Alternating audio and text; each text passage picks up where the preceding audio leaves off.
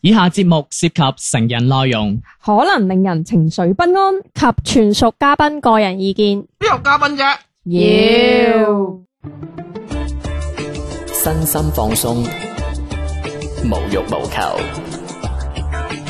PG 家長指引，賢者時間。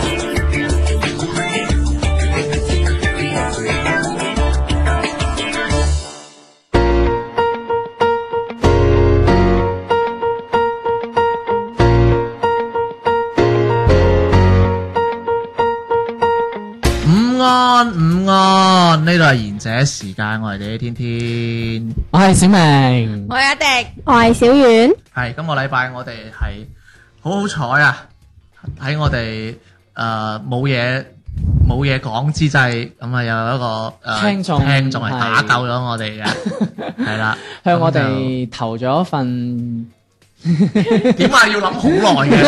email email 啊 email 係啦，佢就投稿啦咁樣嘅，咁就講咗一啲誒、呃我哋都唔係好睇得明嘅嘢㗎。咁我哋依家就請我哋請小明讀出嚟先啦，讀完出嚟我再鬥一鬥佢講乜嘢啦。嗯嗯，好嘅。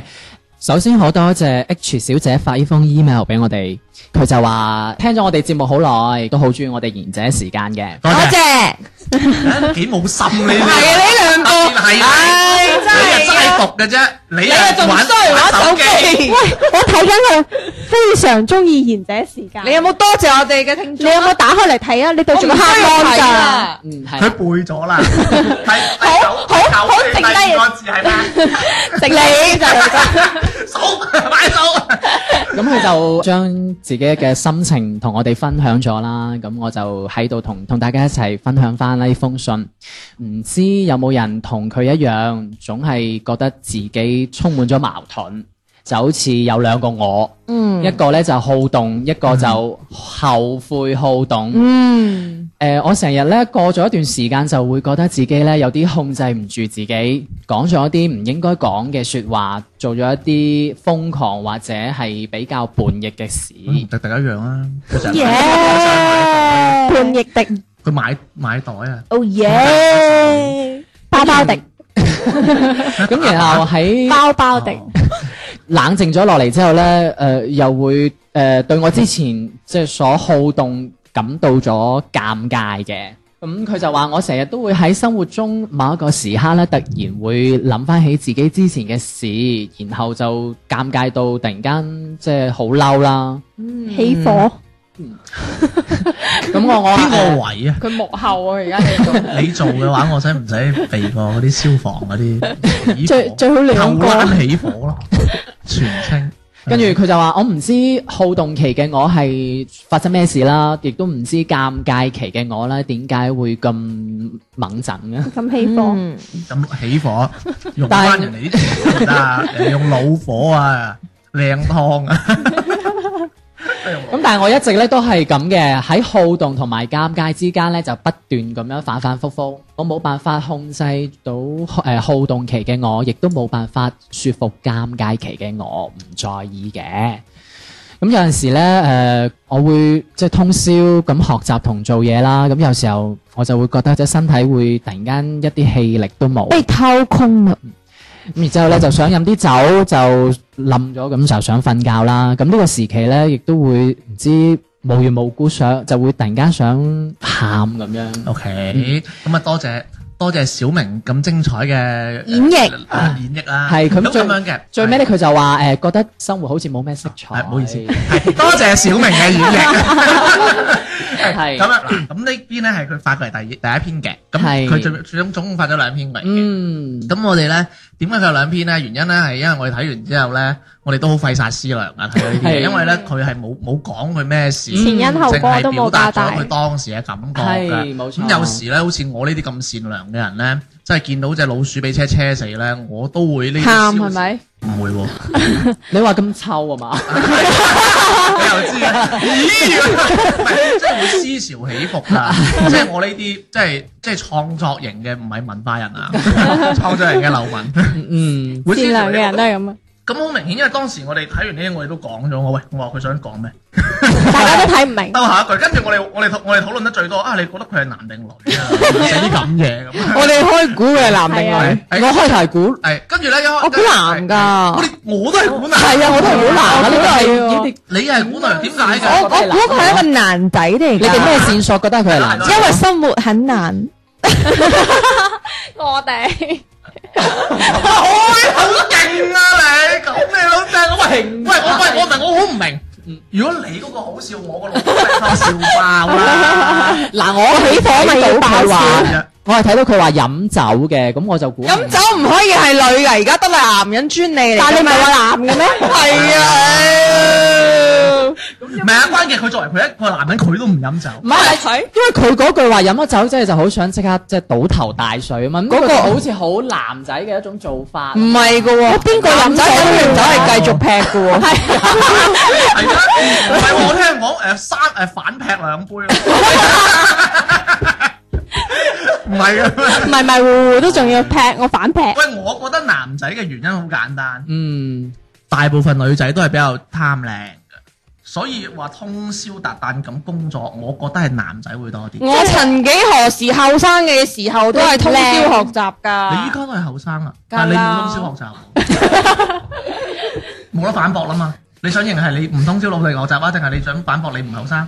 佢佢想反駁，佢唔唔靚。係，即係我我咪我我係咁樣，即係唔係話嗯咁當然啦，咩人都會通宵達旦咁學習同工作，但係我覺得可能女仔會比較注意呢嗯啲，注意一啲我要瞓翻個美容覺嘛，佢可以敷住面膜咁通宵達旦係嘅啊。九點泡可 樂咯。嗱咁我哋講到咁啦，你咁就點解你認為係男仔？你做咩又忽視人哋啊你啊？因為即係淨係冇離三期覺得啦係女仔嘅。冇嚟三期，佢冇嚟三期啦，不過佢係正喂，常飲。咗支豬咩先？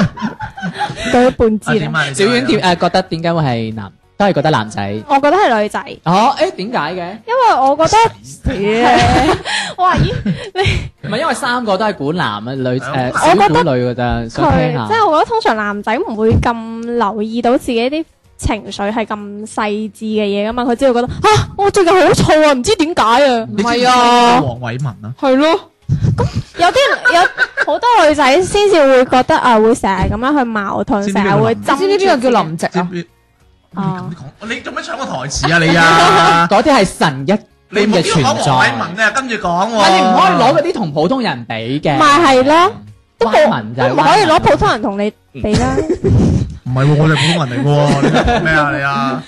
誒咁，所以你就覺得佢係啦，我所以覺覺得咁樣嘅，即係會成日關注到自己話好反覆，又又會話自己又好動喎，又尷尬喎，所以我覺得似女仔多想。啦佢講小明咩都啊係咁噶啦，小明唔尷尬所以啊，咪女仔咯，係啊。我唔尷尬喎。係啊哦噶，所以佢好咪點解我一半係，一所以你半咪係中意男仔咯。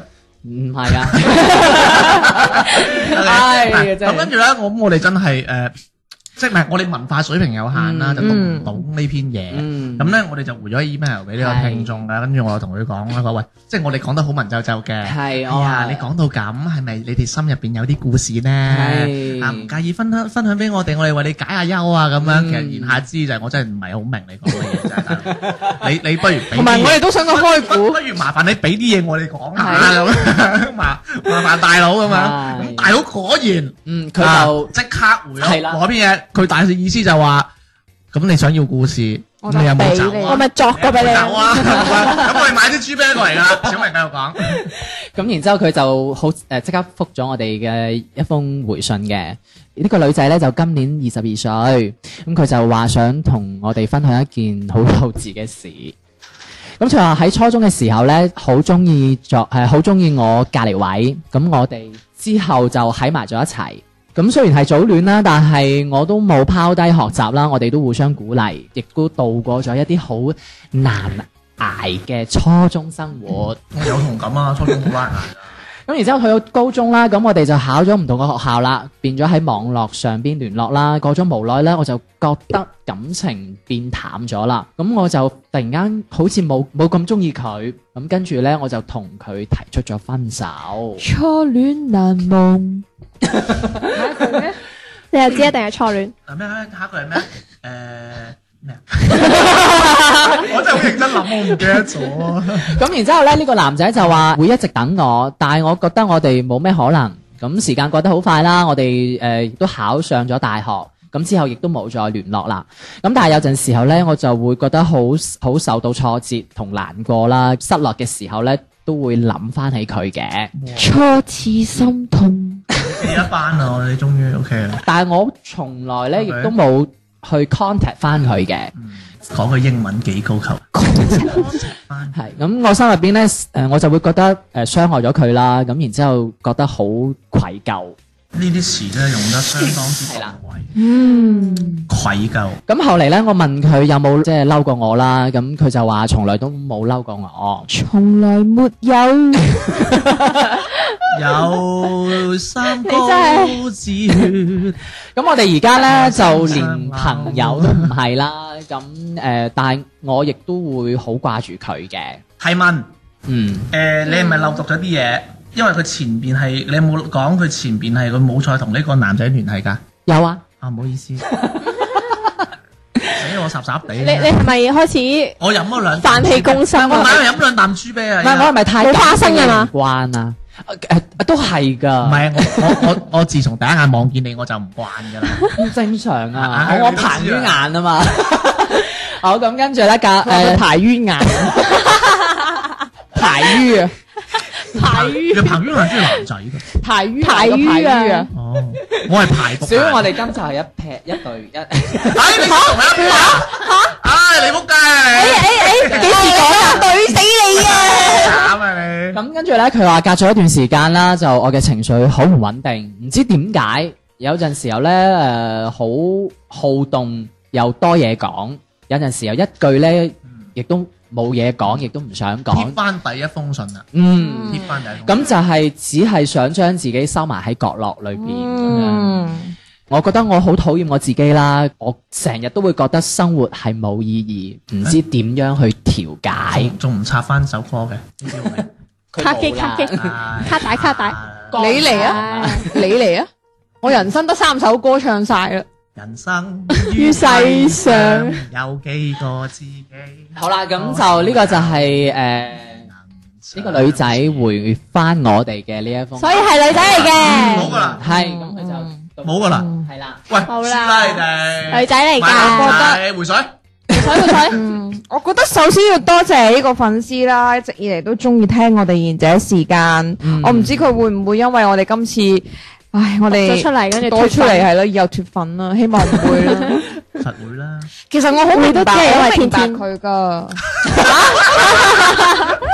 華姨，華姨，你頭先明明係講 à. 話，我都唔知佢噏乜。唔係佢都係唔係啊，唔係啊，我知佢啱啊。嗱，你再再不擘過大佢唔啲，知係男仔定女第仔。二篇好好多，係啊，第好二好篇，多。第二篇佢係用翻我哋嘅水平去。你擘大啲個眼講講，嘢嚇。佢知道我哋文化水平低，所以佢用翻呢一種貼地氣唔同係我哋講。真係好好多第二係啊篇，唔係佢第一篇咧有少少似嗰啲嗰啲叫做雜文唔係朋友圈嗰種哦啊發泄抒發情緒係半夜，半夜嗰啲嗰啲咩蔡康永一百句嗰啲啊，嗯嗰啲好感嗰啲性嘅嘢，係係啦，係咁嗰啲因為我情感，係，因為我哋呢個節目咧，唔係 cheap 啊，我唔可以話 cheap，我哋呢個節目咧係比較實際少少，水平有限，係真係唔係我哋實際少，因為其實你冇事，我係傾唔到，係咪？嗯即係你突然間同我講痕咁，我都同你講喂，係咪生疱疹啊咁樣，即係都係你有件事啊，咪只你講唔到，啊即係一個具體嘅某件嗯事。你無厘啦廢同我講你好撚失落咁，真係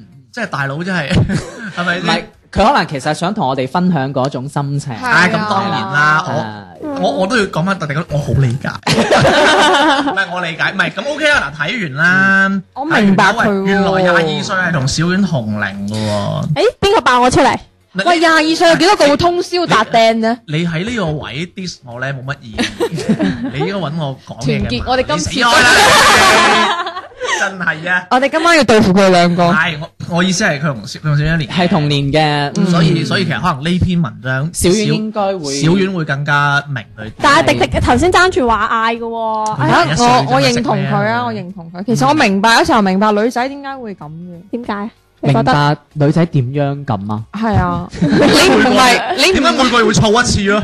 你唔係女仔啊，因為其唔實係有啊？時小候明係㗎，有時候女仔咧， 今晚我同佢係分開嘅，我企呢邊嘅。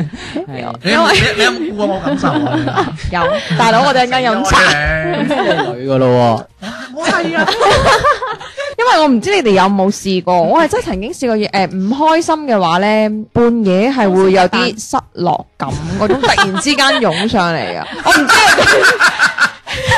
笑話啫。即係半夜三更，啊我唔知你有冇留意過，我試過半夜三更發個我朋點友留意你啊？咁啊係，我同你都朋友圈都睇唔到嘅，會會半夜三更會發一啲兩分鐘之後會 散，會會發啲歌出嚟咯。就係你啱嘅兩分鐘啊！你冇人我唔知眼紅紅嘛。第二首咧即係你明白佢同呢個男仔嘅事，明白啊，因為其實初戀難忘，你又冇噶啦。但係佢淨係話早戀啫喎，我冇話初戀喎。你你商量啲。我叫佢死講，唔係唔係，關鍵係我哋讀完咧，可能聽眾咧都未必聽得明嘅。Ừ. 嗯，咁當然啦，我都當大家好似我咁弱智噶嘛。嗱咁樣啦，係啊誒我先解答咗佢一個問題先啦，即係再咁誒，佢話佢覺得佢好討厭自己，誒覺得生活冇意義，唔知道點調解，係呢個問題係嗯我哋要答答人哋，係飲蜘蛛啤，得都有得嘅，係都得嘅哈爾濱咯，除咗飲豬啤咧，加士伯唔准唔開心。係咯。哦，幫我咁但係問人哋第一篇文章已經講咗佢要飲酒，佢好識飲酒噶。係咯人哋可能要孖精先啊，買袋。 L L L B 係嘛？人哋唔 LB 中意呢啲㗎，首先我要講一講先啦。呢邊嘢其實大概佢應該係講，其實佢唔開心嘅點應該係基於佢嘅一段初戀。依家問題就係有一個好深層次嘅嘢啦。其實篇文佢一直都係得都係得呢個男仔嘅，佢冇嗯貨，係嗯咁所冇以貨，佢又佢又冇講過佢有 flirt 啊人啊咁樣，嗯，即係有冇話同人瞓啊，即係嗰啲啦。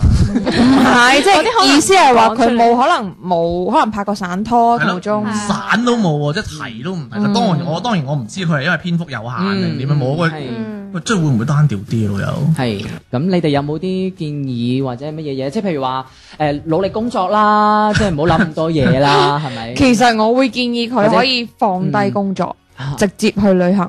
哦，即係去一個 trip 而家咁樣有啲難啊，去旅行真係嗯嗯，省內旅遊可以去哦到嘛？佢死。人哋廿二歲，唔可以去旅行如果㗎，一個咁多愁善感嘅人，我覺得佢應該仲讀緊書，或者係讀緊研究生。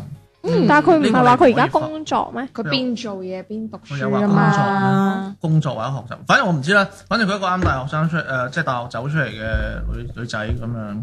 嗱、真啊，講真㗎，去做義工，嗯，即係做一啲好有意義嘅事咁哦樣，種下樹咁啊嘛。唔係做義工嘅意思係將呢呢多度咧餘講嘢就有建設性，其實真係我將多餘嘅時間去投放喺即係幫其他人。嗯嗯，，或者係增值自己咯，去睇多啲，睇多啲書。佢睇得多做多 PDBB 啊，唔係咁，你你將目光多啲放喺自己身上啊唔嘛。係嗱，首先我咁同你講啊，成日其去實人點解會覺得自己生活冇意義咧？嗯係因為你睇嘢太細。啊 sorry，其實我睇嘢都唔係好大嘅啫。嗯係，但係誒、呃即係例如，如果你嘅成個世界係只係得誒揾錢啊，嗯買最好嘅電腦啊，嗯，打最好嘅遊戲啊，即係益我啦，係咪？嗯誒、或者誒溝、最靚嘅女人啊，你已經咁樣有啦，即係呢啲好庸俗嘅嘢。係咁其實佢有咁樣係嗯咪？咁跟住，其實如果你要將呢、個你你再企喺一個地地方嚟睇依家你嘅自己，嗯你你有時你會覺得啊，我係爭啲咩咧？嗯或，者你咁樣諗，黃思聰係爭啲咩咧？咁樣嗯咁係其實你有可能你要將你個世界大啲咯。嗯嗯，嗯即係將嗰個目係啦眼光係再啦都係幫下人啦。嗯其實呢個世界唔係真係指誒有冇錢成功或失敗或者點樣嗯，你只要將你個世界大啲，即係除咗做義工仲有好多啦，例如你真係去試好多嘢啦，學下嗯彈吉他啦，去滑雪啦。嗯啊，學下潛水啦， 啊學下滑浪風帆啦，去衝下浪啦，你要去揾噶，嗯你嘅意義去揾噶，你唔係戇鳩鳩喺度就得噶。嗯係啊，或者你，sorry 啊，我即係粗俗啲講句，你唔係發封 email 嚟就揾到嘅。咁係，當然啦，你聽我講，我絕對係良師益友添嘛。嗯 OK，我係希望佢可以揾到自己嘅興趣，嗯即係找尋一啲即係自己可能其實唔一定話一定要去去幾遠，嗯或者係要做啲幾專業性嘅嘢，你就係覺得好似我休息，我就係想去跑個步，嗯其實都 OK 噶。嗯係，啊，話唔定跑下跑下你就會中意健其實身就呢樣係嘢唔好俾自己靜落嚟。嗯，係冇得閒，冇俾自己得閒，係咪嗯？OK，咁呢個時候呢，我哋去一首歌啦，轉頭我哋繼續同大家分享翻我哋呢位聽眾嘅呢一封 email 嘅。春天是他最爱的季节，当微风随意吹乱他的头发，他并不在意身边世界的嘈杂，只想着自自己生命中的变化。y 还有十五分钟才午休，从早到晚没有想象中那么好过。安定的日子不一定就是幸福，忘不掉他在心里做过的梦。到今年农历三月六号刚满二十二，刚甩开课本要离开家看看这世界，却发现许多烦恼要面对。哦耶耶耶耶耶！他常会想我能回到那年他一十二，只需要好好上学，生活单纯没忧愁，他就像一朵蓓蕾，满怀希望。秋天是忽然间就来临，青春虽然有本钱可以洒脱，一场恋爱二十二个月后结束，才知道有些感情不值得赌。有夜天气还是有点热，他像公车再不来就走一走路。哦，他开始明白等待未必有结果，一个人也能走上梦的旅途。到今年农历三月六号刚满二十二，刚甩开课本要离开家看看这世界，却发现许多烦恼。要面对。哦耶耶耶耶！他常会向往能回到那年他一十二，只需要好好上学，生活单纯没忧愁。他一直满怀希望，人生偶尔会走上一条陌路，像是没有指标的地图。别让他们说你该知足，只有你知道什么是你的幸福。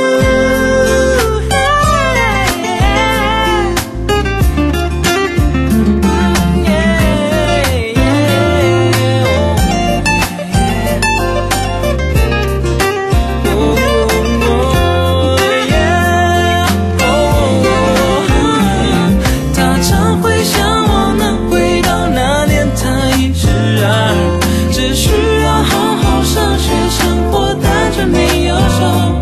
他笑着想过未来，哦，他应该得到幸福，如此的简单的梦。有没有实现？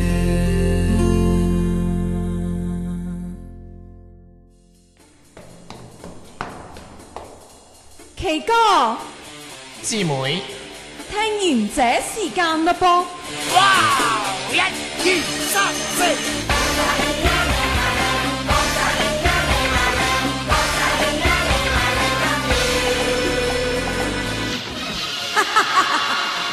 各位觀眾，我就係、咦？有乜解救係女人聲嘅？一乜解救一個廿女廿二歲嘅女仔嘅。係繼續翻嚟我點解唔啊哋。係廿二歲我男仔想我想啊？要一個三十九歲嘅唔男仔，俾繼續翻嚟，我想要係一個廿二歲嘅話男佢仔。搞大咗兩個女，而家唔知幾 歲。我想問一問大家啦，你覺得呢個女仔而家仲中唔中意嗰個男仔？如果係即係齋從佢呢篇嘢嚟講，我覺得佢可能對呢個男仔有特別嘅一個感情，但係嗰啲唔係中意。哇！唔可以算之為中其實意小咯，英我讀覺得書。嗰陣咧，都出晒名，都收得多嘅。收兵，誒，你個袋 係呢個款式誒，唔可以話係中意，但係都係要送。其其實襯衫咧就有啲難襯嘅，但係又唔係唔收得係嘅。嘅，係嗯嘅到你啦，我八媽成話唔可以成日收同學仔啲嘢㗎，但係咧我又缺呢個喎。你你 係嘅，你更加啦，你教佢咪，你兩點做 friend 啫？喂，咁塑膠但係但係佢後尾佢話诶，誒我有時都會諗翻起佢喎，係咯係咯，係咯，諗起真係唔一定係中意㗎。嗯係啊咯，諗起喎，真係係啊，我嗰陣諗起我老師咯，哦，聲聲你個老師係咪男㗎？唔係喎，聲聲 係女，其實由我讀完呢一篇文章，我企翻，我嘗試企喺佢嘅角度咯。失敗我咗覺啦，得明顯係。我覺得佢係仲中意呢個男，同埋佢有一種就係我唔唔知我有冇表達錯啦吓，誒唔好介意，如果佢聽緊嘅話，我覺得佢係有一種得唔到，即係你明唔明？得唔到。係最好 嘅，踢不到的頭頭是即係算，即係即係得唔到啊！唔係啊，係得即係你明唔明？其實我想同呢個女仔講就係，就算而家呢一刻俾你同翻佢喺埋一齊，係可能嗯就唔唔唔係會當係時嗰個係啊，係唔係當時嗰種感一覺？定唔係多時佢嗰個。完全冇答 你係中意唔中意。嗱，我之後再答你，聽我講埋先係係。你唔好成日都打岔我，唔我好哋意思啊，我 錯啦，你講嘢講得咁差，我都唔修正 你。我真係想，我真係想點講，解揾你嚟？喂唉，今晚一齊攻擊佢兩個㗎。我嗌你你我，你揾錯真係隊隊友我，都覺得係啊，小明，我覺得我哋今晚可以躺你贏。三個人我見你，我見你今晚一齊着紅色衫，我先企你呢邊㗎。啊嗰兩隻嘢着藍色㗎嘛。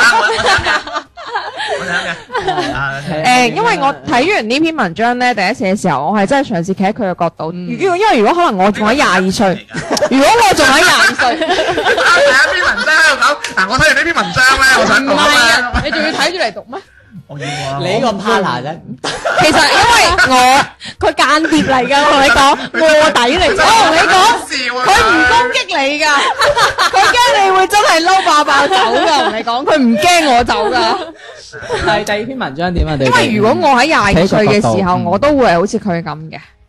哦係點樣啊即係你你都都曾會經咁飛過一個快男朋友，跟住掛住佢啊？嗯，係啊哦，因為如果喺廿二歲有冇想嘅買時候， 廿二歲嘅時候，唔好博 股，唔好打斷，因為廿二歲嘅時候嗰陣時，你你明唔明白？即係就係個重點，你未仲係好懵懂咁樣，係啊，係真係仲係嗰種，即係個世界好細，睇嘢好。你仲未好似而家你真係三十歲人睇嘢咁即㗎。係蜜桃成熟時，而家天天睇嘢咧係三十歲嘅眼光，但係人哋仲係廿二歲。係啊，我就係十九歲大個。即係那些年嗰陣時咁係，樣。所以可能喺呢一刻佢會覺得佢仲係覺得呢個男嘅係最好嘅，哦可能喺佢嘅身上，我覺得呢個男嘅係以後即係係冇人可以及得到呢個男仔咁。哦但係我想同呢個女仔講，你未嘗試過，你以後可能有更加好嘅喺後邊，唔一定成日要成日睇住呢個男嘅，睇翻佢以前有幾好有幾好。如果真係好嘅話，我相信個天唔會要你哋分開 咯，即係咁講佢。佢佢佢提出，喂，但係呢個女仔佢話呢個男仔係做誒初錯啊早戀啊即係唔好意思，我睇錯。早戀唔係初戀。唔係早戀啊，誒早戀同初戀梗係唔同早啦。早戀先係初戀。啊！唔係嗱，即係其實我係想講，如果佢係初戀啦，咁因為即係我成日聽好多人講啦，初戀都係最難忘嘅。你睇 Teams 講係 嘛？係即係通常都係唔咁。係我，但我聽過話女仔通常唔會當第一段係初戀，哎咁會㗎啊 當，第二段係嚇嚇，唔係當最後一段係咩？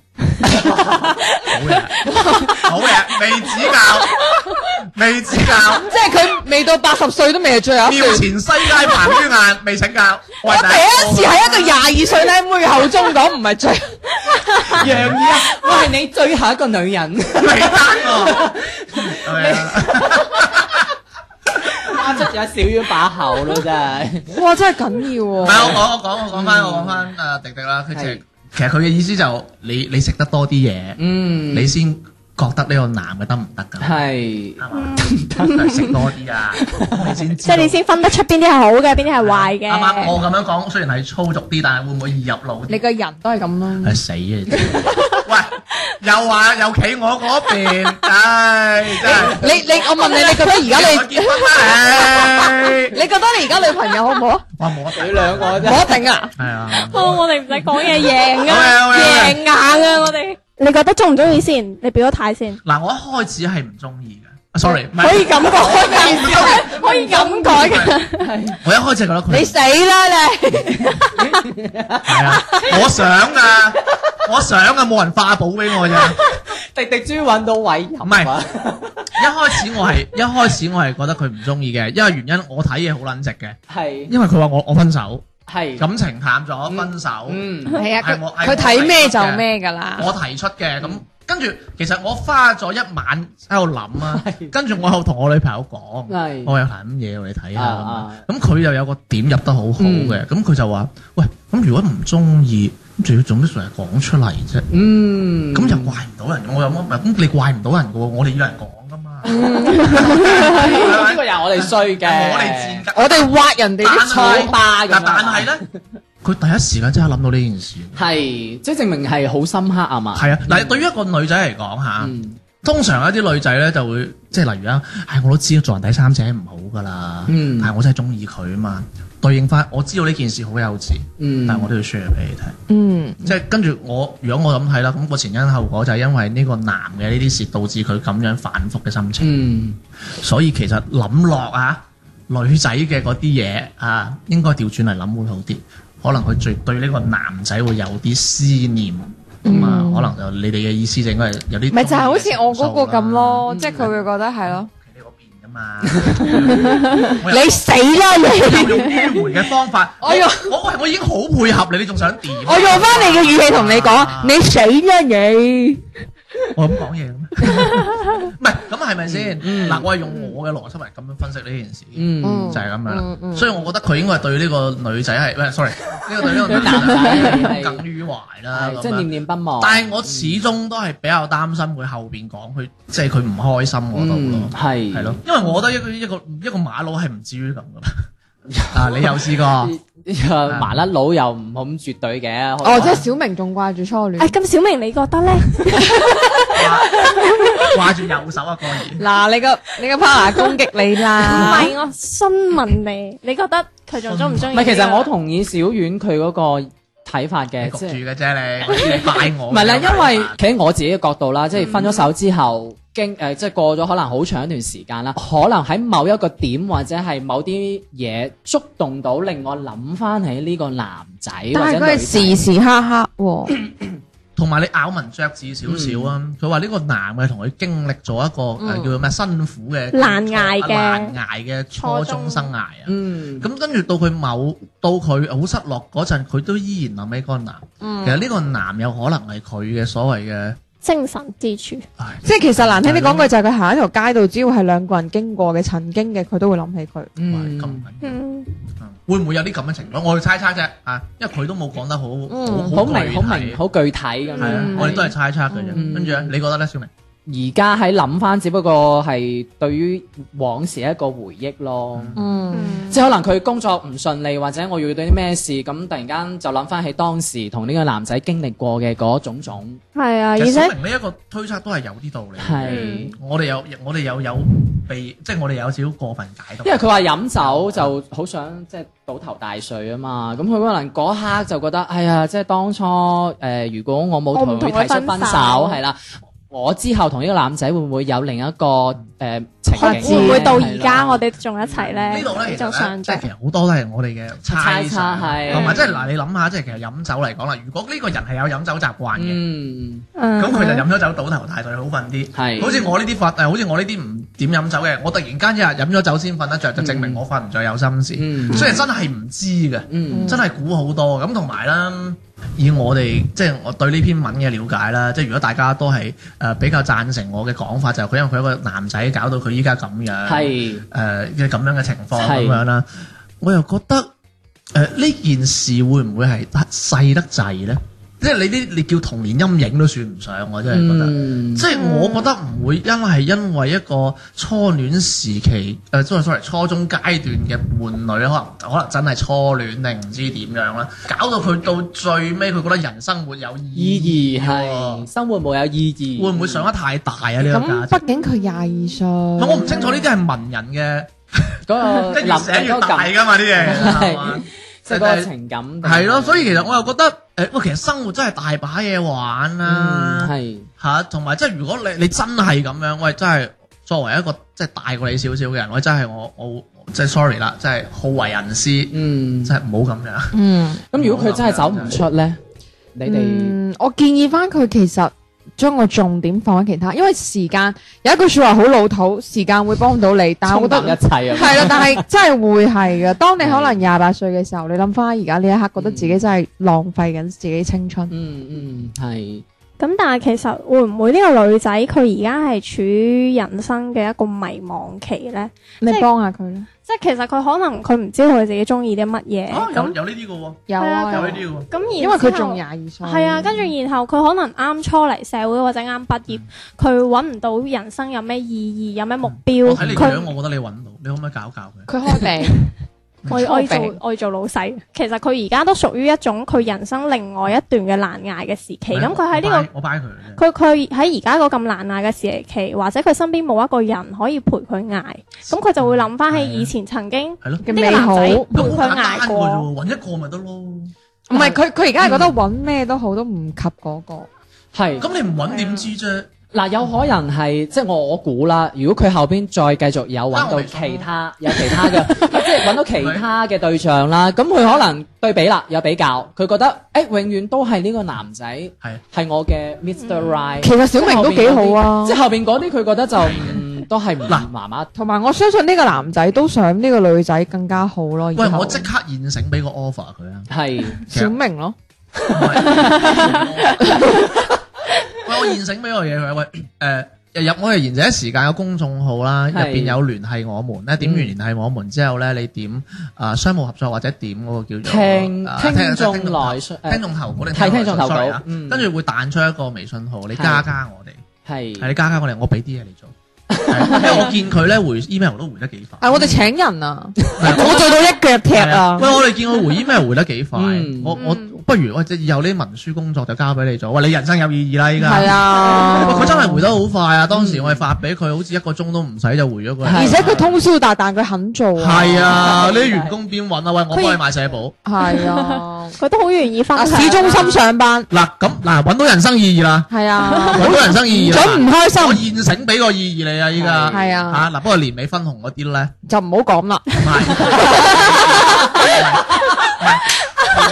嗰啲咧。呢個真係重點啊嘛年。尾分紅嗰啲咧， 係我哋分咗先， 唔係入入得嚟都係一家人嘅，嗯唔會虧待你嘅，起碼你有飽飯食啊。係啊，唔係放心，嗱小遠對你會好好，四姨太。所以我講乜嘢？我講嘅意思其實就係，即係嗱，好似我我俾 offer 佢啦，係咪？嗯即係俾啲嘢你做，係係啊，即係不如真係揾啲實打實嘅嘢做啦。嗯點解要為一個男人啊，大佬啊？嗯係你知唔知喺美國以前有個人整咗個誒、呃、視頻網站啊，跟住依家係搞到搞到上市邊位啊？開名假生啊嘛，跟住假生係啊，依家破晒產 啊，依家人哋做車都做唔到，一係爭緊人哋成成堆錢，係人哋依家都續繼續創業做創繼續做車，人哋個名叫法拉叫 FF 人哋個你遇到咁大嘅挫係折咯，都可喂以大佬你嗰啲算咩咩啊？你你你嚇你掛住個馬佬嚟同我搞啲咁嘢？咁喂，過嚟寫 email 唔講啦唔嚇。係女仔愛情大過天吓，我我有個係 friend 細路女都係女仔啊， OK，我再講多一個人嚇，一個比較老嘅企業家，佢到依家喺線上賣空調啊，係同阿李佳琦搶生意啊！呢個人個名叫董明珠。係啊，好犀利啊！嚇董喂，董董明小姐，珠依家係講句唔好聽，佢咩身位啊？嗯佢啊佢咩啊？sorry，我想講噸位。sorry 人哋係咩身份啊？人哋都係喺度做，人哋日日都好似啊，我好似我哋咁啦。係人哋帶貨，我哋做音頻啊嘛。係基基本上，我覺得我同佢係同行啊，嗯我覺得我 level 高好多添啊。人哋降低身段做呢啲嘢，喂，人哋想做啲佢想做嘅嘢啊，而家講緊嗯嚇，係啊喂，你想做乜嘢啊？嗯哦嚇，你為個馬佬諗啲咁嘅嘢，唔應該咯，係咪？我身邊有個 friend 小遠啊，做盒嗱，嘢咋，賺一百蚊啊，佢都開心到痹啊！咁好啦，係，喂，誒，即係雖然咧，我哋係有啲嚴厲啦，但係咧嗯到最尾咧都係。真係希望你好，係哎，我唔係有呢個 意思喎，我唔係呢個意思喎，我想講可唔可以原 諒我哋？唔係唔係唔係，多謝佢嘅來信先嗯啦。係誒，或者可能我哋講嘅呢啲嘢哎會過分咗。我唔覺喎，我覺得你一時三刻接受唔到 咯，但係我覺得真係，或者我哋錯誤解讀咗你嘅意思啦。嗯咁又或者如果我哋嘅係啦水平可能係仲啦未解答到嗯你但係如果嘅我煩憂，啦但係如果我，如果你覺得我哋係冇解答錯嘅話，咁嗯可能你真係參考下啦。嗯但係你想做咩，咁就你自己諗啦。係喂，你真係可以過嚟取代小丸個位咧，佢日日喺度玩手機。呢度有三期冇邊有日嚟，日啊我記撚住佢啊！三期冇嚟，開波玩手機。冇開會唔喎出聲，嗱，開會唔出聲咧，就唔係我一個人 O 嘅 K 事啦，嚟好嘅。啦， 好啦，今期節目就咁樣啦，多謝佢嘅來信啦，咁嗯就多謝小婉再次出現啦。多謝小粉絲。係咁，如多果謝誒同埋，如果聽眾即係對於上誒仲有其他嘢想對呢一位聽眾講嘅話嗯咧，都可以喺公眾號搜索我哋賢者時間粵語節目，嗯然之後點擊右下角聯繫我們當中嘅聽眾投稿，係啦，會彈出一個二維碼嘅，咁加入呢個二維碼咧，就可以對我哋想講你想講嘅嘢噶啦，嗯嗯，希望下次係男粉絲投稿。係啦，咁最尾啦。係最尾啦，都想同呢一位女仔講翻嘅，生活好苦，但你要甜。好甜 啊！我哋今日節目就到呢度啦，我哋下次再同大家見面啦，拜拜，拜拜拜。当初肤浅得你恩宠似星，先天有眼。当真糊涂，未曾發覺我該苦含南極快沒有冰山。當初專心等你燭光晚餐，從沒有認識蠟燭怎樣消散。當你的光環暗過世間火柴，何用困在五指山？而神迹失靈才知天大地大轉得快，夢幻的生涯無非拖手逛街，怪得誰要敬拜你，便沒視力靜管世態。忘掉誰是你，記住我亦有自己見地。無論你幾高，身價亦低過青花瓷器。平衡我自己，只顧投資於愛情，困在你小宇宙，損失對大世界的好奇。回味誰是你，往日有什麼品味？只要敢遠飛，亦能自創我的手神機，磨練我自己。做人目光高過聚散分離，就憑你相愛，大不了提升演技當做戲。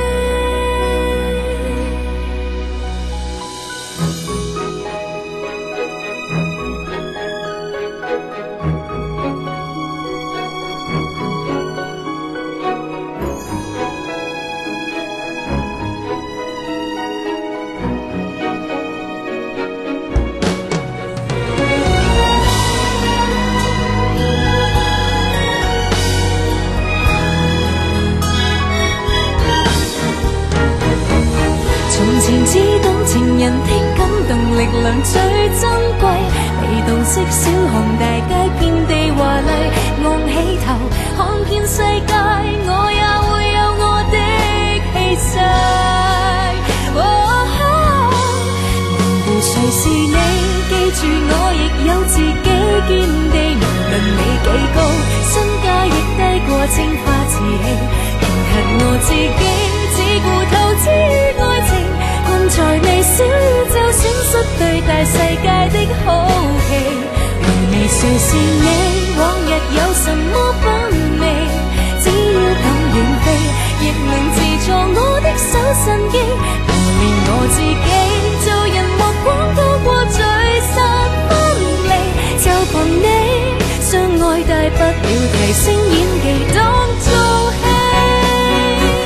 拋開你先識去審美，往後我便有自己見地。無論愛幾高，身價亦低過青花瓷器。